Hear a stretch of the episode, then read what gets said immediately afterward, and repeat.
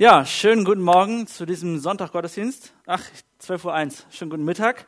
Cool, dass ihr alle da seid. Mein Name ist Alex Blum, aber ich glaube, es kennen mich soweit alle. Ich bin leitender Mitarbeiter hier in der MGE und wir haben eine zweiwöchige Predigtserie über das Thema Reich beschenkt.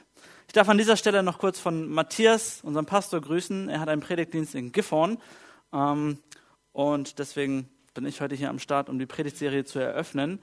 Denn es ist richtig cool, eine Serie zu starten. Es ist auch richtig cool, den Abschluss zu machen. Und das Beste ist, mittendrin zu sein. Deswegen alles genau richtig. So muss das sein. Gleich zu Anfang, reich beschenkt ist der Titel. Als Untertitel oder als Titel für diese Predigt heute habe ich genannt, es geht nicht um dein Geld. Reich beschenkt, es wird sehr viel um Geld gehen, aber im Kern letztendlich möchte ich, dass ihr eines mitnehmt, und zwar, es geht nicht um dein Geld. Okay? In Deutschland, wir sind da so ein bisschen verklemmt, die deutsche Kultur, da sagt man, über Geld spricht man nicht. Kennt das irgendjemand? Sprichwort? Über Geld spricht man nicht. So, ich habe das eigentlich nie so richtig verstanden, weil eigentlich dreht sich ziemlich vieles um Geld. Aber weil wir in dieser Kultur leben, möchte ich ganz zu Anfang jedem die Freiheit geben und sagen, wenn du sagst, über Geld spricht man nicht, das ist ein Thema, was mich nicht interessiert, hast du jetzt die Möglichkeit rauszugehen. Getraut sich keiner, dann darfst du hier drin bleiben und nach dem Gottesdienst alle möglichen Kommentare und was auch immer loswerden. Ähm, genau. Jesus hat es zu seinem, zu, zu, in der Zeit, als er hier auf der Erde war, war es ein großer Teil seiner Botschaft ging immer um Geld. Okay? Er hat mehr über Geld, Reichtum, um Besitz und sowas gesprochen, als über Himmel und Hölle. Weil er wusste, das ist etwas, was uns Menschen sehr, sehr beschäftigt. In Matthäus 6, Vers 21 sagt er, denn wo dein Reichtum ist, da, da wird auch dein Herz sein. Da, wo unser Reichtum ist, da wird unser Herz sein. Und wir in dieser Kultur hängen unser Herz häufig an Geld. Das heißt, da steckt unser Herz. Da bei unserem Reich, bei wirklich buchstäblich unseren Finanzen, unserem Reichtum, die meisten von uns sind wahrscheinlich nicht so reich, aber da hängt häufig unser Herz. Aber ganz wichtig, es geht nicht um unser Geld. Es geht auch nicht um dein Geld in dieser Predigtserie, sondern um dein Herz.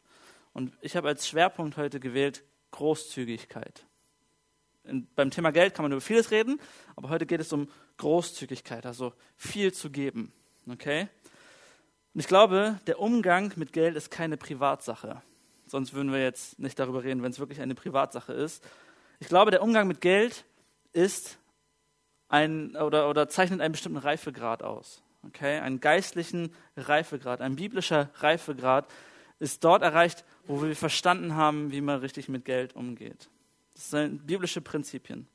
Jetzt habe ich euch ein äh, halbes Kapitel aus 2. Korinther 8 mitgebracht und ich möchte nur zum Einstieg kurz erklären, worum es dort geht. Und zwar schreibt Paulus diesen Brief an die Korinther und sagt, ihr Korinther, nehmt euch mal die Mazedonier, mal eine andere Gemeinde, als Beispiel, als Vorbild. Schaut mal, wie sehr die großzügig sind, wie sehr die spenden, wie gern sie spenden und so weiter. Und er, er fordert sie auf und, und ermutigt sie und sagt, Leute, da geht es lang, das ist die richtige Richtung. Und er sagt, hey, eure Spende, die jetzt für diese Gemeinde in Jerusalem da ist, gebt alles, gebt, gebt Gas. Ihr seid auf einem guten Weg. Ähm, das heißt, die ganze Thematik ist so Mazedonien, die machen es richtig gut. Äh, Korinther, die Korinther werden aufgefordert, genauso zu handeln, um zwar für die Gemeinde Jerusalem zu spenden. Das ist so der Kontext. Dann steigen wir ein in Vers 1. Wir möchten euch nun, liebe Geschwister, von der besonderen Gnade berichten, die Gott den Gemeinden in Mazedonien geschenkt hat. Die Nöte, die sie durchmachten, bedeuteten eine große Bewährungsprobe für sie, und trotzdem waren die Gläubigen von einer unbeschreiblichen Freude erfüllt. Ihre Freude war so groß, dass daraus trotz bitterster Armut eine überaus reiche Freigebigkeit entstand. Die mazedonischen Geschwister gingen, das kann ich bezeugen, bis an die Grenze dessen, was ihnen möglich war. Ja, sogar noch darüber hinaus. Und sie taten es freiwillig und aus eigenem Antrieb. Eindringlich und inständig baten sie uns um das Vorrecht, sich an dem Dienst der Hilfeleistung für die Gläubigen in Jerusalem beteiligen zu dürfen, als Zeichen ihrer Verbundenheit mit ihnen. Und Vers 5. Und noch in anderer Hinsicht übertrafen sie unseren, unsere Erwartungen. Denn vor allem anderen stellten sie sich selbst in Übereinstimmung mit Gottes Willen zunächst dem Herrn und dann auch uns zur Verfügung. Ihr Verhalten hat uns ermutigt, Titus zu bitten, dass er sich bei euch erneut um die Geldsammlung kümmert, die er ja schon, die er ja schon früher einmal in Angriff genommen hatte. Und dass er nach allem, was er sonst schon für euch getan hat, jetzt auch dieses Werk der Gnade Gottes zu einem entsprechenden Abschluss bringt. Ihr zeichnet euch ja in jeder Hinsicht aus. Durch Glauben, durch Worte, die der Heilige Geist euch eingibt, durch geistliche Erkenntnis, durch hingebungsvollen Einsatz und durch die Liebe, die wir euch vorgelebt und in euch geweckt haben. Soweit erstmal. Ich möchte an dieser Stelle im Namen der Gemeindeleitung sagen, danke. Danke für diese Dinge, die Paulus hier aufzählt. Das sind Dinge, die auch ihr als MGE überreich, oder wie sagt er es, ähm, worin ihr euch in jeder Hinsicht auszeichnet. Dinge, wo, wo Glauben ist, wo, wo Worte im Heiligen Geist sind, wo Erkenntnis ist, wo Einsatz ist.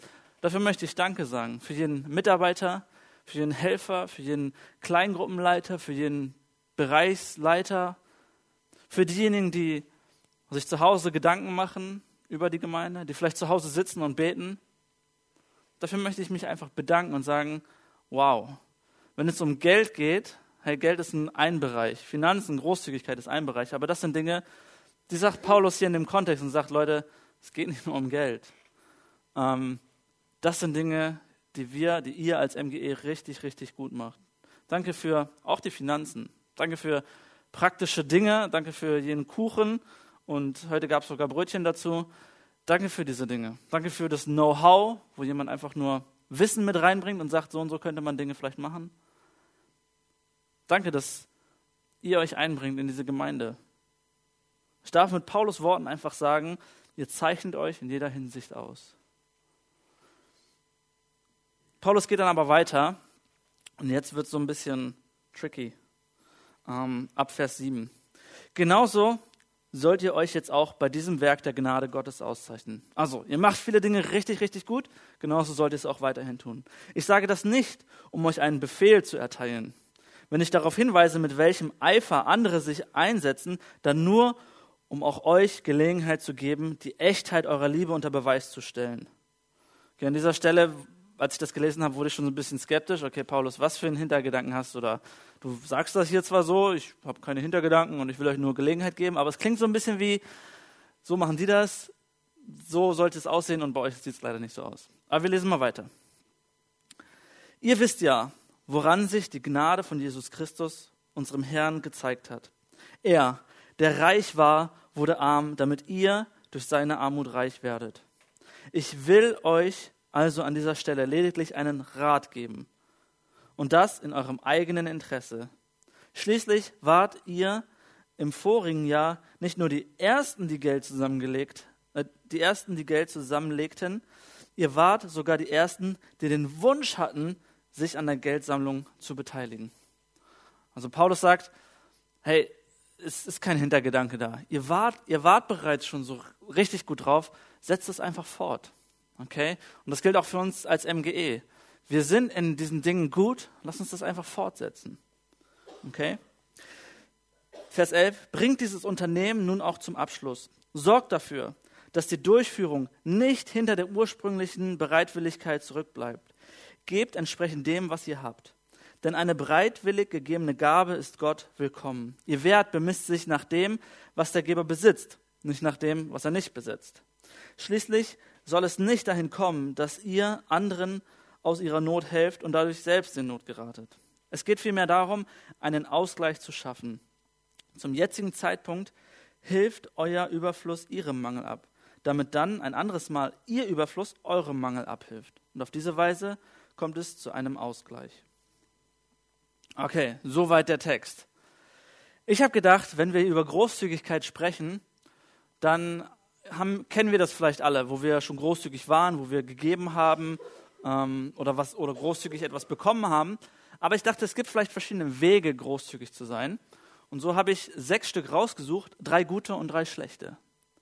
Denn man kann auf einer guten Art und Weise großzügig sein, man kann aber auch auf einer schlechten Art und Weise großzügig sein. Und das möchte ich mit uns zusammen angucken, nämlich anhand dieser Verse, die ich vorgelesen habe. Der erste Punkt ist Dankbarkeit. Okay? Dankbarkeit, ein guter Punkt. Du kannst großzügig sein, weil du erkannt hast, dass du überreich beschenkt wurdest. Aus Dankbarkeit heraus großzügig zu sein. Ich bin morgen mal wieder bei meiner Oma im Garten umgraben. Habe ich schon geplant, das wird sehr anstrengend. Ich freue mich schon drauf, ein bisschen. Ähm, weil sie es äh, selbst nicht mehr schafft. Ähm, genau. Und da bin ich morgen und ich weiß, bei meiner Oma gibt es immer viel zu essen. Kennt das irgendjemand von seiner Oma? Okay, eine Hand, zwei, drei, vier, fünf. Okay. Es gibt viel zu essen bei Oma. Als Familie waren wir öfter zu Hause eingeladen bei ihr. Ähm, und dann gab es alles Mögliche. Immer Braten, irgendwas und Knödel und Soße und Nachtisch und nochmal alles von vorne. Und wenn dein Teller alle war, dann hast du nochmal nachgekriegt und so. Und du wusstest, wenn du bei Oma eingeladen bist, dann kommst du besser hungrig. So. Und dann, als wir alle gegessen haben und uns super darüber gefreut haben und es auch echt lecker war, hat meine Oma ein Buch rausgeholt. Das hat sie zweimal getan.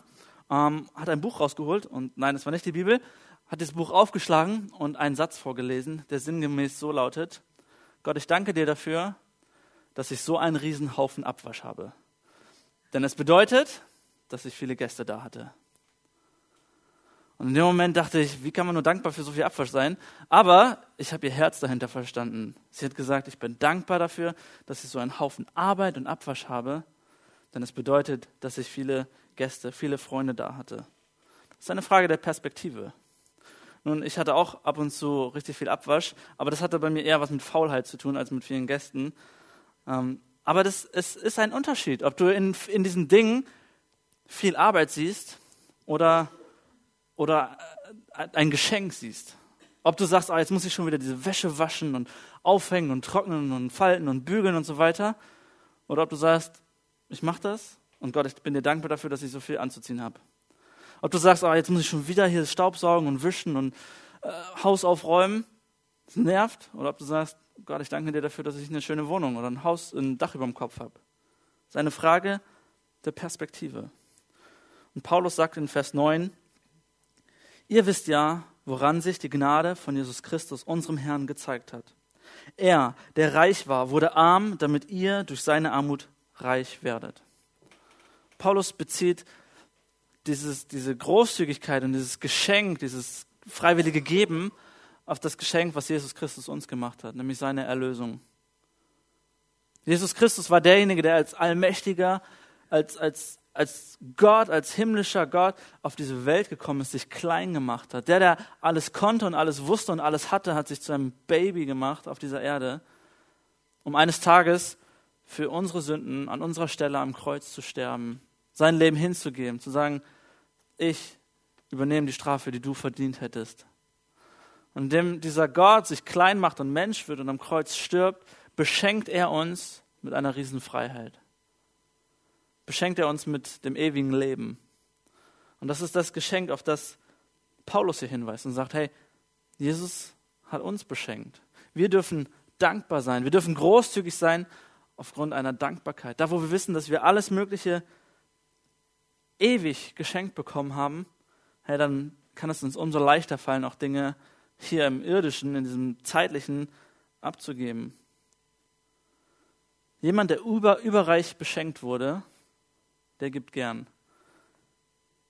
Meine Schwester ähm, hat mal eine Zeit lang in einem, äh, bei Real, so ein Kauf, Real gibt es hier in Peine gar nicht, ne? Hier gibt es Kaufland. So ist wie Kaufland. Hat sie Waren ausgepackt, nämlich so Shampoos äh, und Duschgels und Deos und Parfums und alles Mögliche. Das hat meine große Schwester, meine kleine Schwester und meine Mutter. Das war so ein Generationsunternehmen. Die haben das nach und nach alle gemacht und die haben ständig von der Shampoo-Vertreterin haufenweise Duschgels mitbekommen. Und wer überreich beschenkt wurde, der hat es natürlich sehr gern seinen Brüdern, das waren nämlich meistens Männer-Shampoos und so, geschenkt. Ich glaube, ich weiß nicht, ich hoffe nicht, dass es deswegen war, weil ich gestunken habe oder so, sondern einfach, weil sie viel davon hatte, weil sie wusste, ich bin so reich beschenkt, und ich habe wirklich, ich glaube, zehn Jahre lang davon gezerrt. Und es ist immer noch was da. Jetzt bin ich nicht mehr so oft da. Aber sie hat ständig Duschgels und Deos und allen möglichen weiter verschenkt. Wer überreich beschenkt wurde, der gibt gerne. Eine schlechte Art und Weise, großzügig zu sein hingegen, ist Furcht. Da, wo wir von Furcht getrieben sind, wo du sagst, ach, der Pastor da vorne, der sagt, ich müsste und ich sollte und ich bin Christ und deswegen muss ich großzügig sein, das ist von Furcht getrieben. Das ist, dann bist du großzügig, das ist, hilft vielleicht demjenigen, dem du etwas gibst, aber dir selbst nicht. Denn letztendlich geht es nicht um das Geld oder die Sache, die du, in der du großzügig bist, sondern um das Herz, die Einstellung dahinter. Furcht ist eine schlechte Motivation. Und ich möchte, dass es bei jedem ankommt. Mein Appell ist heute auf gar keinen Fall dieses, dieses Furcht oder, oder dieses Du musst und du sollst. Es geht nicht um Geld. Es geht um dein Herz. Es soll kein Appell ans Gewissen sein. 2. Korinther 8, Vers 10 sagt Paulus, ich will euch also in dieser Sache lediglich einen Rat geben und das in eurem eigenen Interesse. Schließlich wart ihr im vorigen Jahr nicht nur die Ersten, die Geld zusammenlegten, ihr wart sogar die Ersten, die den Wunsch hatten, sich an der Sammlung zu beteiligen. Bringt dieses Unternehmen nun auch zum Abschluss. Sorgt dafür, dass die Durchführung nicht hinter der ursprünglichen Bereitwilligkeit zurückbleibt. Gebt entsprechend dem, was ihr habt. Gebt entsprechend dem, was ihr habt. Es heißt, dass sie aus eigenem Interesse gegeben haben, nicht von Furcht getrieben. Paulus sagt, ich will euch einen Rat geben, in eigenem Interesse. Okay? Nicht, ich bin der Apostel und ich sage euch, wo es lang geht, sondern, hey, ihr habt schon eine Motivation in euch, die, die einfach großzügig ist. Ein ähm, Satz von einem Pastor, Andy Stanley aus Amerika, der sagte, Großzügigkeit ist nicht etwas, was ich von euch möchte, sagt er zu seiner Gemeinde, sondern Großzügigkeit ist etwas, was ich für euch möchte. Okay? Großzügigkeit ist nicht etwas, was ich jetzt von euch möchte, so seid endlich großzügig, sondern Großzügigkeit ist etwas, was ich für euch möchte und sage, hey, es, es wäre, täte eurem Herzen gut, wenn ihr großzügig seid. Es ist eine Herzenseinstellung. Wenn es Gott wirklich um Geld ginge, wenn es darum ginge, oh, ihr müsst viel geben und äh, es geht mir um euer Geld und euer Portemonnaie, dann würde das doch bedeuten, dass diejenigen, die am meisten geben, auch von Gott am meisten geliebt werden, oder?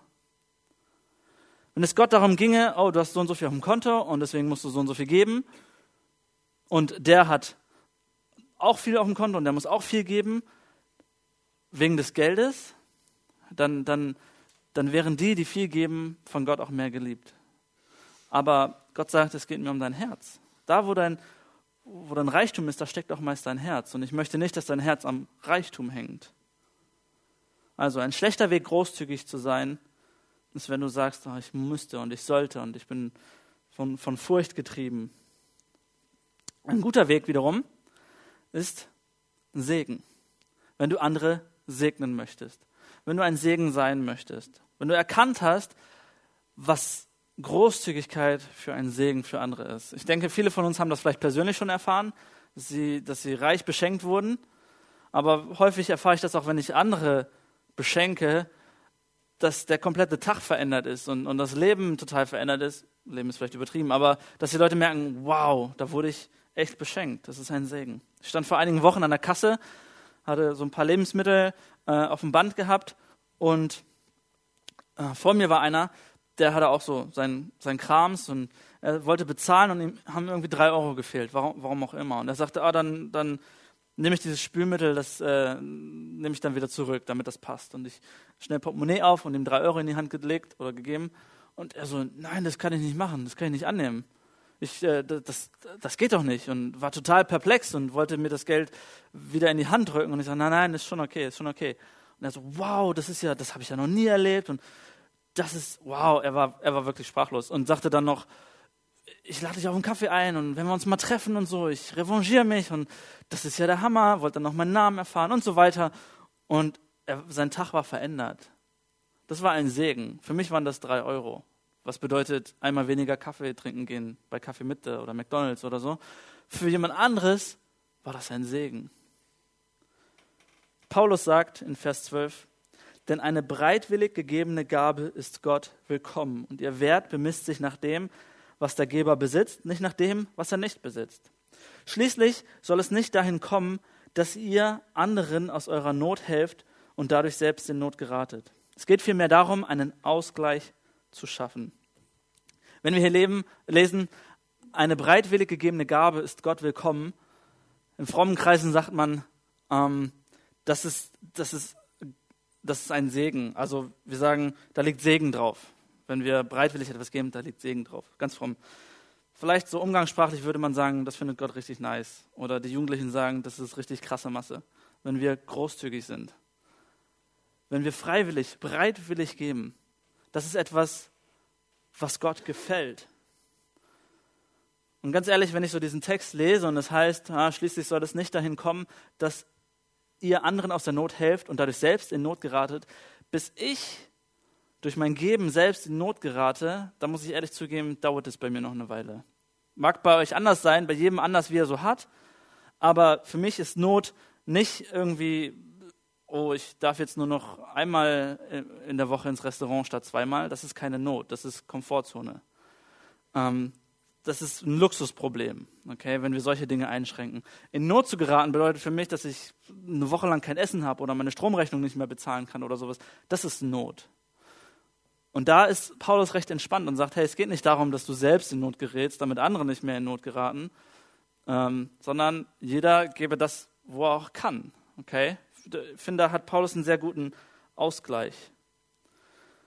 Und es geht an der Stelle auch nicht um so ein Wohlstandsevangelium. Das heißt, so ein, oh, Gott hat dich unheimlich lieb und er will nur das Beste für dich.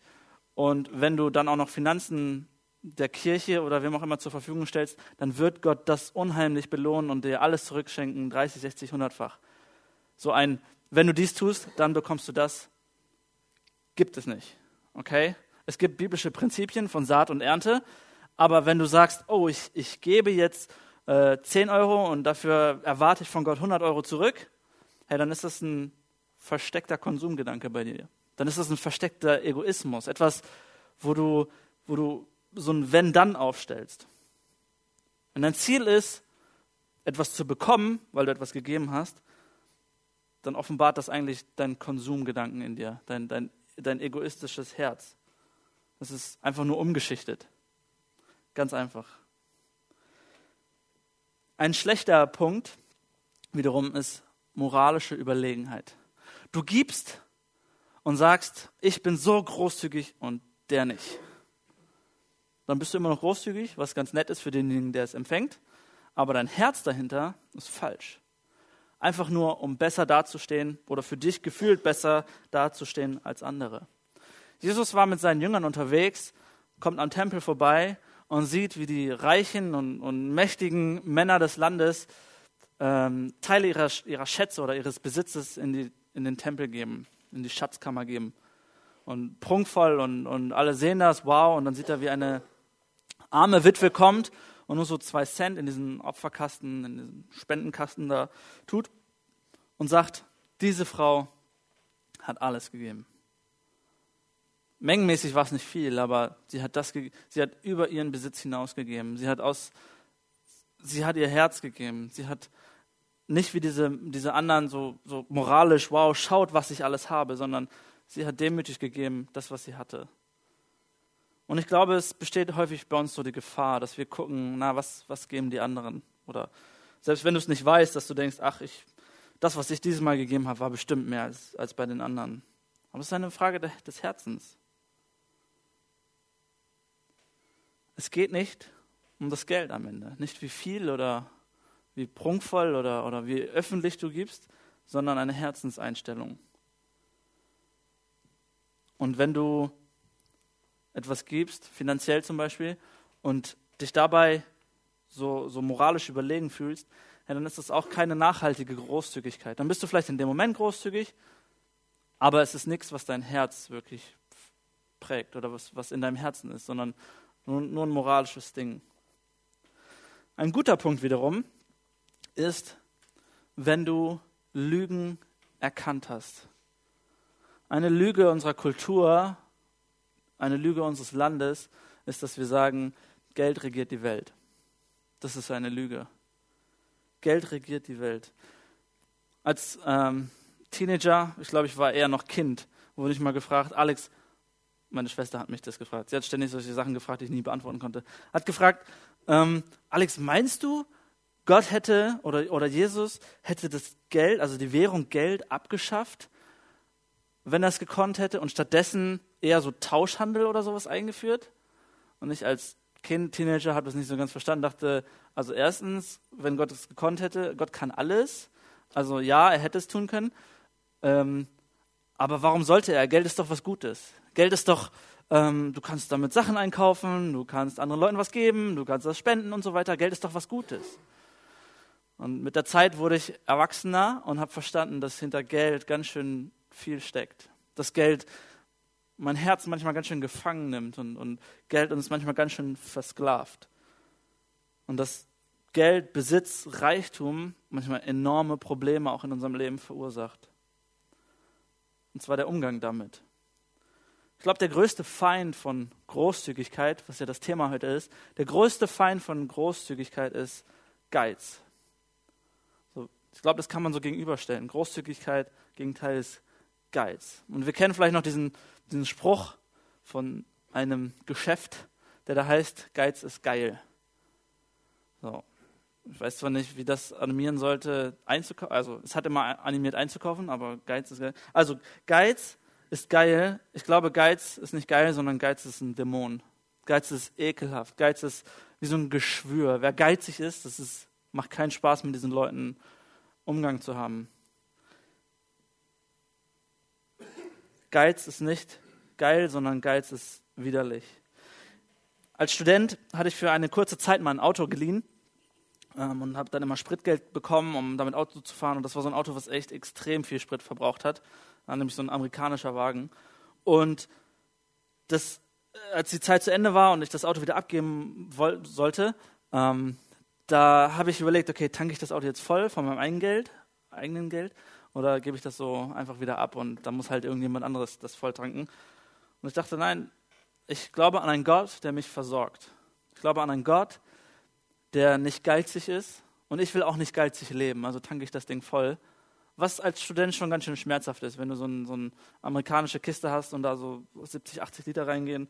Ähm, aber ich habe gesagt, okay, ich, ich mache mich nicht von Geld abhängig. Und ich glaube dieser Lüge nicht, die sagt, ähm, Geiz ist geil. Ich glaube nicht dieser Lüge, die sagt, Geld regiert die Welt, sondern ich glaube diesem Gott, der sagt, ich, ich versorge dich. Also habe ich das Ding getankt.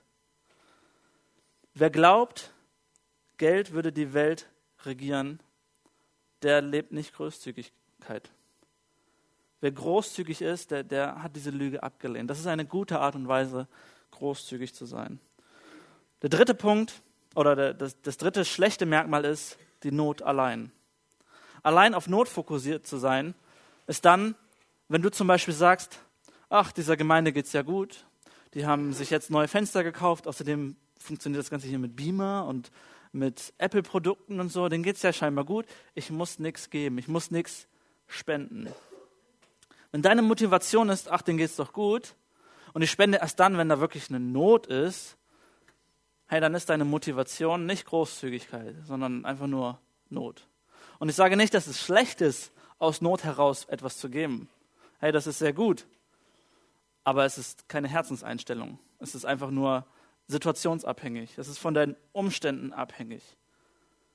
Aber Großzügigkeit ist eine Frage der geistlichen Reife. Es ist eine Frage dessen, was in deinem Herzen vor sich geht und nicht eine Frage dessen, wie gut der Aufruf jetzt gerade war oder was, was für ein tolles Spendenprojekt gerade wieder ansteht. Wenn du nur großzügig bist, wenn da eine Not da ist, dann ist diese Motivation einfach nicht nachhaltig. In Vers 4 sagt Paulus, eindringlich und inständig baten sie uns um das Vorrecht, sich an dem Dienst der Hilfeleistung für die Gläubigen in Jerusalem beteiligen zu dürfen, als Zeichen ihrer Verbundenheit mit ihnen. Paulus sagt, hey, das, ist, das war nicht nur so ein, oder so ein notgetriebenes Ding. Da war eine Leidenschaft dahinter. Sie haben eindringlich gebeten und gesagt, wir wollen das. Als Zeichen ihrer Verbundenheit. Da war mehr Herz hinter als nur, ach, die brauchen uns jetzt gerade. Das waren also die Punkte. Gute Großzügigkeit und schlechte Großzügigkeit. Und ich möchte jetzt noch vier Schritte dazu geben, das findet ihr auch alles auf eurem Outline, wie wir großzügig, großzügig sein können. Ähm, Dinge, wo wir das lernen können, einfach großzügiger zu sein.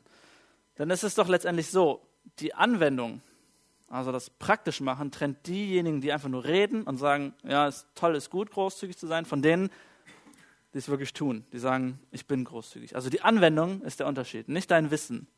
Nicht dieses Theoretische, okay? Auch nicht die Predigt hier vorne, sondern das, was wir am Ende daraus machen. Und ja, wir wissen es alle, sich einzuschränken, großzügig zu sein, vielleicht mehr zu geben, als wir normalerweise tun, das tut manchmal weh. Da müssen wir unsere Komfortzone verlassen, da müssen wir unsere Luxusprobleme beiseite lassen. Aber ich glaube, da, wo wir diese Freiheit aufgeben und sagen, ich, ich schränke meine Freiheit, der Finanzen ein. Ich glaube, da gewinnen wir eine neue Freiheit, nämlich die Abhängigkeit von Gott. Von Gott abhängig zu sein, ist, glaube ich, das Beste, was dir passieren kann.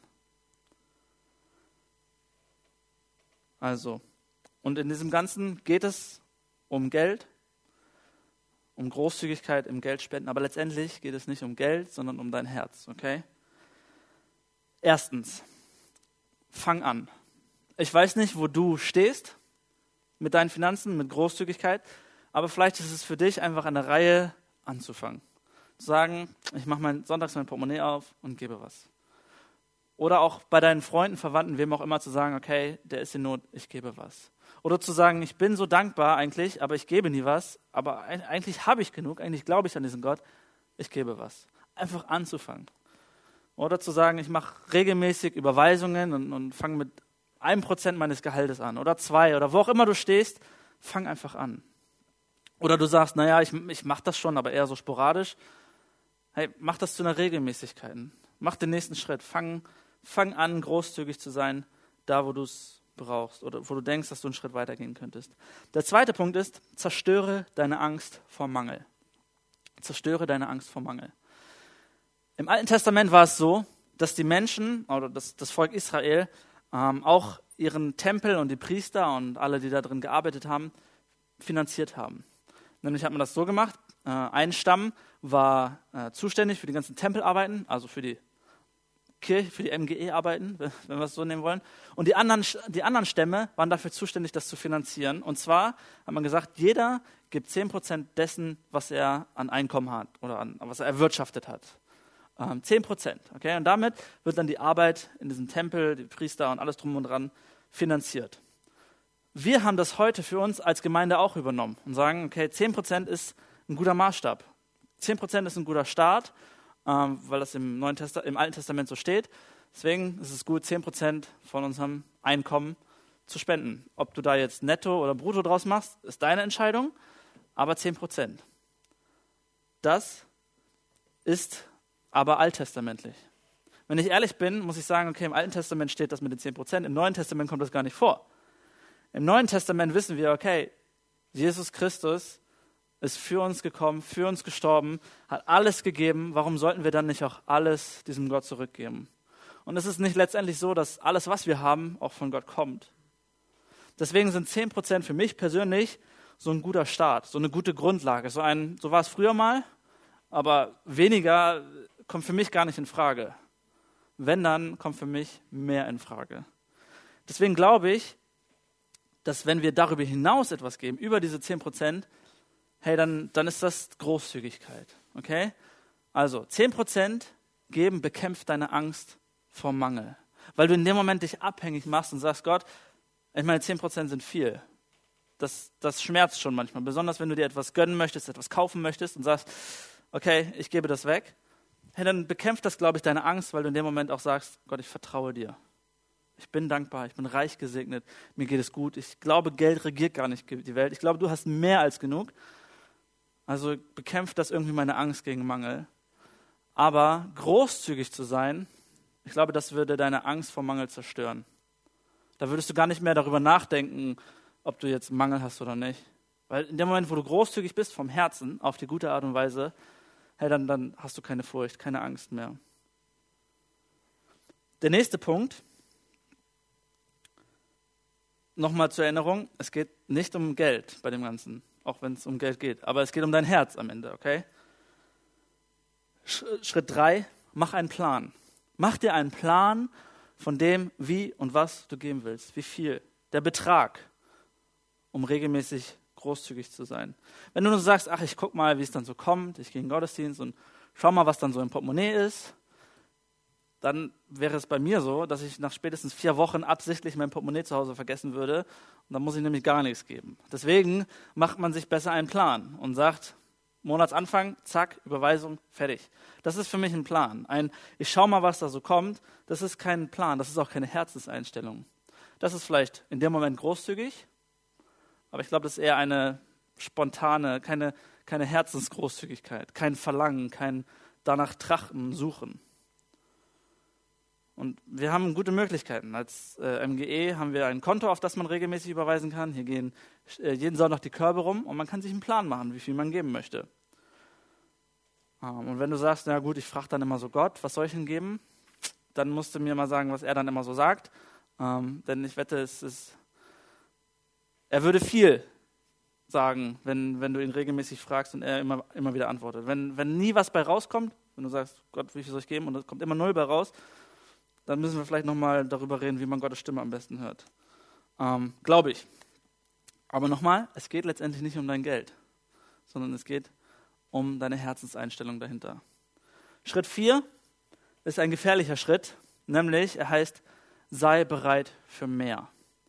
Sei bereit für mehr. Es geht nicht darum, nur theoretisch bereit zu sein, nur theoretisch zu sagen, ja, ist, ist schon ganz gut. Ich wäre auch bereit, mehr zu geben, sondern ganz praktisch zu sagen, Gott, was mein ist, ist eigentlich dein. Und wenn ich alles weggeben soll, dann ist es gut. Das, was ich bekommen habe, habe ich von dir geschenkt bekommen und ich bin jederzeit bereit, das wegzugeben.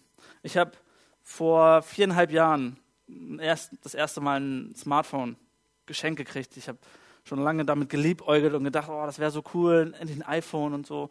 Habe ich dann geschenkt gekriegt. Und an dem Abend, als ich es geschenkt bekommen habe, habe ich so innerlich gespürt, das ähm, zu sagen, Gott, ich bin dir so dankbar dafür, ich habe es mir schon echt gewünscht und als Student kann ich es mir nicht leisten. Aber wenn du morgen sagst, ich soll es wem anders geben, dann bin ich bereit dafür. Und ich habe das von Herzen ernst gemeint und ich bin froh, dass Gott das bisher nicht gesagt hat. Aber das ist meine Herzenseinstellung und ich meine das ernst. Wenn Gott sagt, Alex, gib es wem anders, dann bin ich bereit dafür. Anna und ich haben das auch für uns als Standard gemacht und gesagt, wenn Gott zu unserem Herzen spricht, und ich glaube, er spricht deutlich zu uns, dann, dann sind wir bereit. Wir hatten das kurz nach unserer Hochzeit, viele tausende Euros ausgegeben und auch noch einiges, was wir noch abzahlen mussten.